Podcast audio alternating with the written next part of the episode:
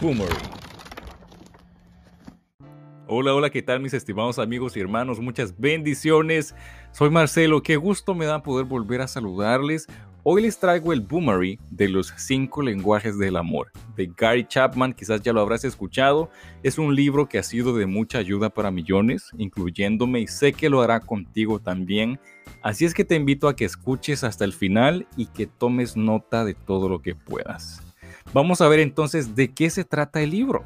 Es súper sencillo. Se trata de cinco maneras en las que podemos expresar y recibir amor, que llenarán la necesidad de amor que los seres humanos tenemos una vez que descubrimos cómo aplicar estas maneras a cada individuo en particular, mejorando la calidad del matrimonio y de todas las relaciones que tengamos. Y quiero agregar como paréntesis que hay varios libros de los cinco lenguajes del amor con un enfoque específico en los adolescentes, en los niños, en el género masculino, en las personas solteras y hasta para los militares, creo yo. Y está también este que estamos viendo que se enfoca en el matrimonio. Y la idea en todas estas ediciones es la misma. Lo único que cambia son las experiencias contadas de cómo una mala relación fue transformada increíblemente gracias a que se aplicaron estos lenguajes del amor. Vamos a ver entonces qué dice el libro en detalle. Bien, el libro tiene 14 capítulos y en el primer capítulo el autor plantea el problema principal, el meollo del asunto, ¿qué le pasa al amor después de la boda? Donde junto con los siguientes dos capítulos, el autor nos explica que cuando se trata de amarnos unos a otros, cada ser humano tiene un tanque del amor que necesita ser llenado constantemente, pero que así como un tanque de gasolina necesita un tipo de gasolina específico, el tanque del amor de cada individuo también necesita ser llenado con una expresión de amor específica. He aquí la idea de los cinco lenguajes del amor. Y estos lenguajes no son más que expresiones de amor esenciales que podemos comunicar para mantener el tanque de amor de otra persona lleno y que también nuestro tanque se mantenga lleno a través de las expresiones de amor de otra persona y así haya un matrimonio exitoso que perdure toda la vida. En esta parte el autor también explica que el amor tiene dos etapas, la etapa del enamoramiento y la etapa del amor de pacto. La primera etapa, la del enamoramiento, es una etapa que se da sin ningún tipo de esfuerzo. Ves a la otra persona como la persona que siempre soñaste y los defectos se vuelven tan diminutos ante tus ojos que simplemente los ignoras. Ojo, no es que no haya defectos, es que estás tan emocionalmente cegado que no los ves. Pero la realidad es que esta etapa tiene su fecha de caducidad. Según estudios, por si no lo sabías, el enamoramiento tiene un periodo de duración de 2 a 3 años. Es en este periodo cuando paulatinamente, así poquito a poquito, te vas dando cuenta de los defectos de la otra persona y no solo te das cuenta, sino que hasta te resultan muy molestos. Se te caen las escamas de los ojos, te das cuenta de que la relación ya no es igual que al principio y hay dos opciones. Terminar con la relación o tomar la decisión de amar y entregarte a esta persona, a tu cónyuge, a pesar de que te has dado cuenta de todos los defectos que tiene. Y es aquí cuando entra el juego el amor de pacto. El amor de pacto es lo que les permite a dos personas amarse hasta el final, durante todos los días de su vida. Y con eso no me refiero que ese amor implica abracitos y cariñitos y besitos todos los días, qué bonito, sin ningún tipo de conflictos, ni peleas o problemas que pongan en riesgo la relación matrimonial. De ninguna manera me refiero a un compromiso tan fuerte de estar juntos, perdonándose, aguantándose, respetándose, admirándose, renovándose, en fin, esforzándose en expresar el amor que se tienen todos los días a fin de que ese tanque del que hemos estado hablando permanezca lleno amando incluso lo que no es digno de amar. El matrimonio es lo más hermoso que hay, pero es todo un reto y no es para cobardes. Lo que acabas de escuchar es lo que el autor nos dice en los primeros tres capítulos y en los siguientes cinco capítulos ya pasamos directo a los lenguajes del amor. Un capítulo por cada lenguaje. Estos lenguajes son las palabras de afirmación, tiempo de calidad, recibir regalos, actos de servicio y toque físico. ¿En qué consiste cada lenguaje?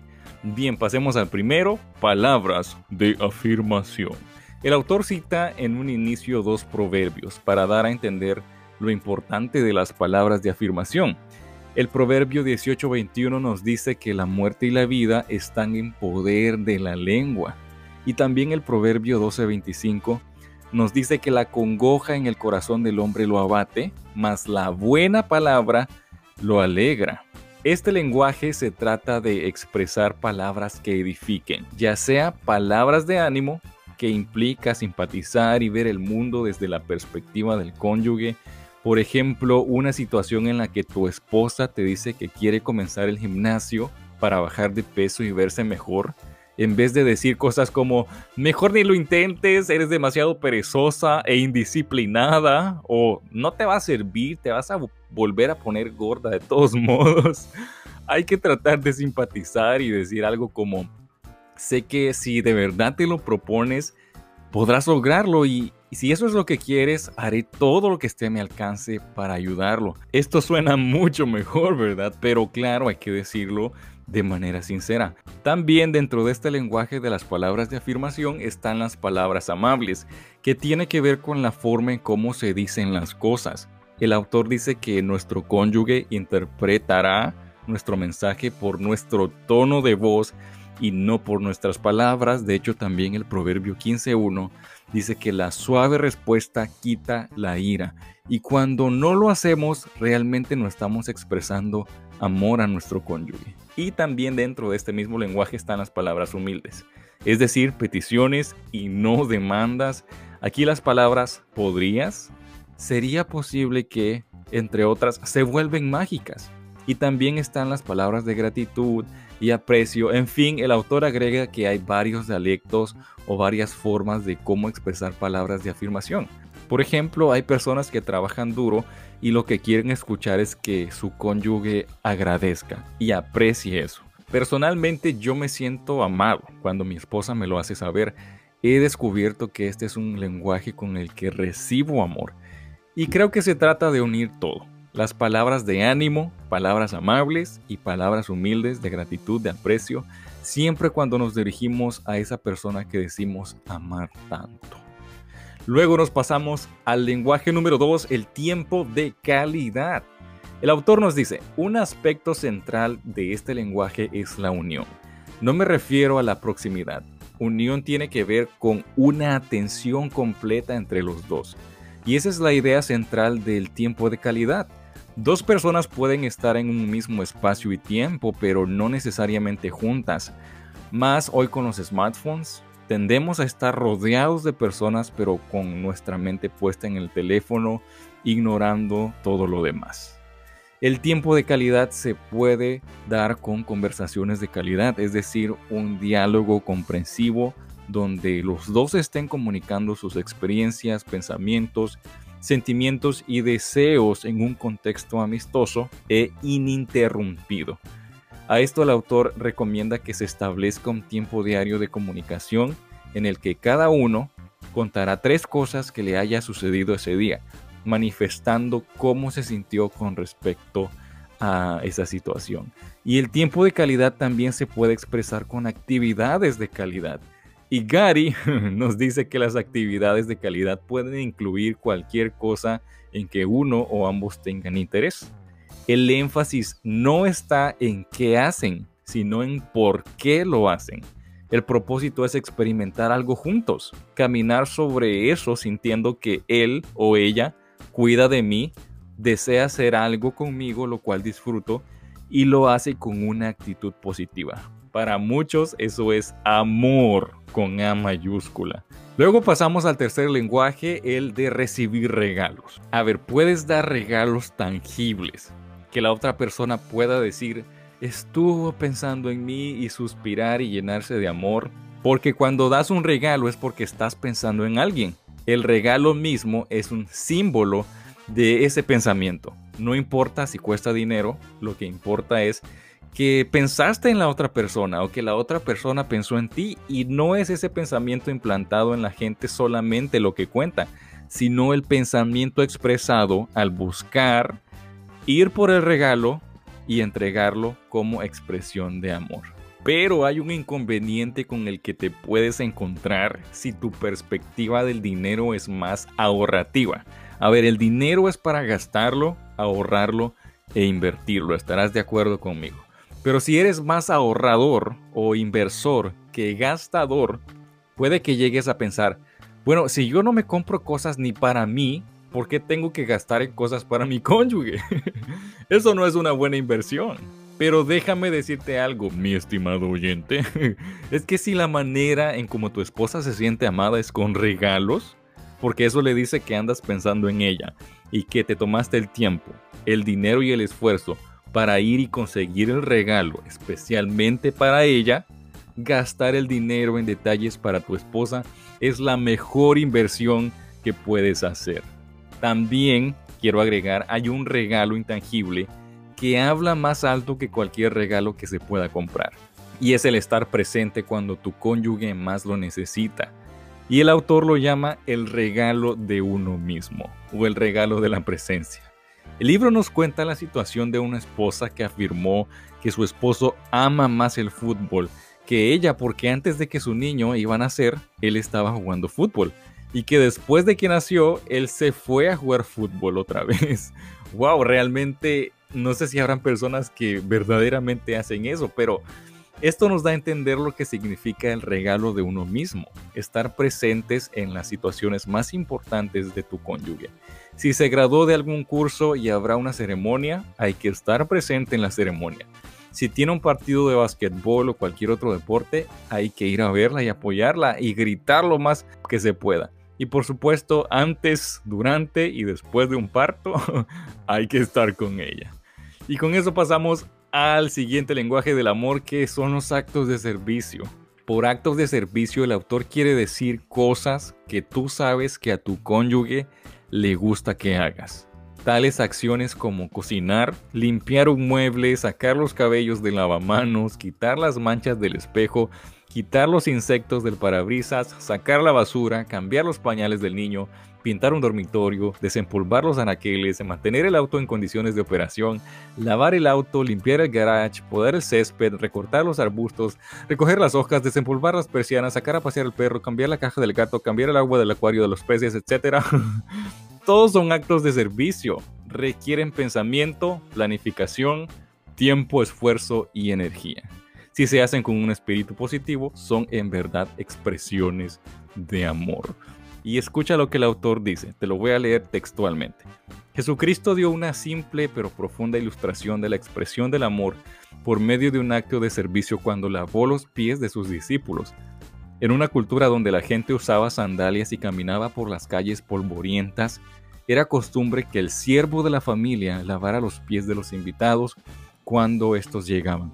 Jesús que había enseñado a sus discípulos a amarse el uno con el otro, les dio el ejemplo de cómo expresar ese amor al tomar una palangana, que es como un depósito con agua, y una toalla, y procedió a lavar sus pies. Después de esa simple expresión de amor, los animó a seguir su ejemplo. ¡Wow! A eso nada más me queda agregar que hay que recordar que las demandas de mandar cosas a tu cónyuge detendrán el flujo de amor que nuestra esposa no es un monigote o una esclava que tiene que hacer todo lo que le digamos y que hay que vencer los estereotipos para poder ver los resultados de este lenguaje de amor, de actos de servicio en todo su esplendor. Y por último, pero no menos importante, el toque físico. Tan, tan, tan, tan. Pienso que ya tenemos una cierta idea de lo que el toque físico representa, que es una manera de expresar amor, pero el autor nos dice algo muy interesante e importante. El contacto físico puede producir o romper una relación, puede comunicar odio o amor. En el matrimonio el contacto de amor puede tomar muchas formas.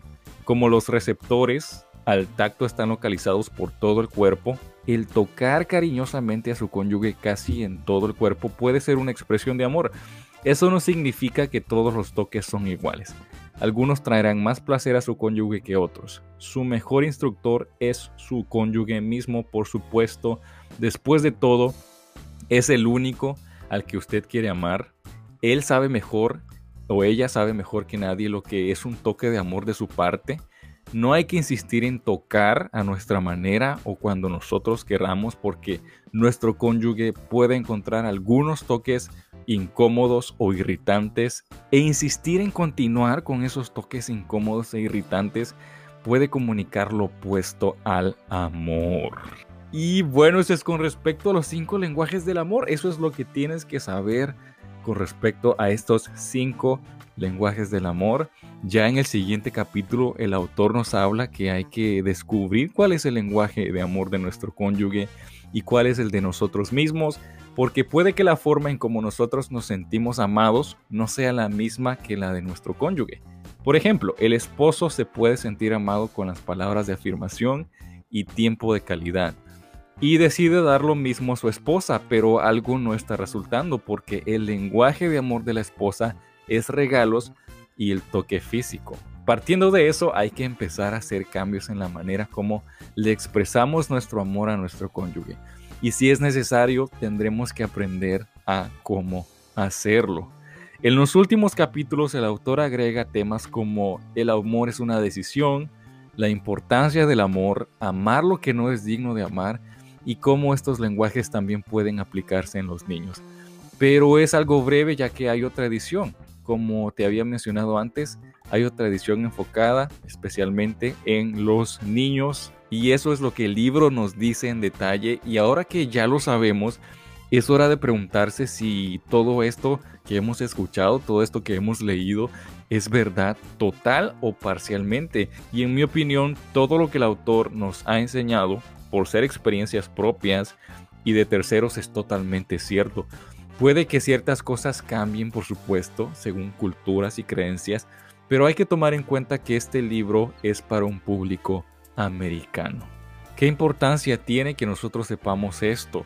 Bueno, gracias a los principios que el autor nos enseña en este libro, muchísimos han podido salvar sus matrimonios al poner en práctica estos principios. Puede que a otros no les resulte, pero saber estas cosas es un gran paso, ya sea para hacer algo por tu matrimonio, ir y tratar de salvarlo si es que estás a punto de terminarlo, o para intensificar el amor que ya tienes con tu cónyuge.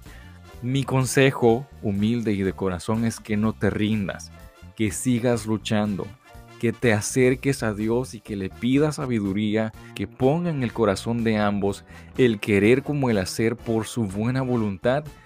Dile al Señor que en tus propias fuerzas no puedes y que necesitas desesperadamente su ayuda, y Él pondrá sus ojos sobre ti y te mostrará el camino que debes de seguir.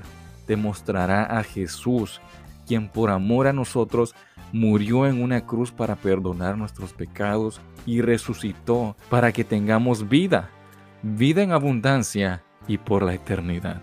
Y bueno, eso ha sido todo en esta ocasión. Espero que te haya servido y gustado. Si fue así, considera suscribirte y compartirlo. Te sugiero que leas el libro completo, créeme, valdrá mucho la pena. Y no te pierdas mis blogs todos los lunes por YouTube y todos los miércoles recuerda un boomerang de un nuevo libro. Gracias de verdad por haberme escuchado. Que Dios me los bendiga abundantemente en Cristo Jesús. Nos escuchamos luego, mis estimados. Bye bye.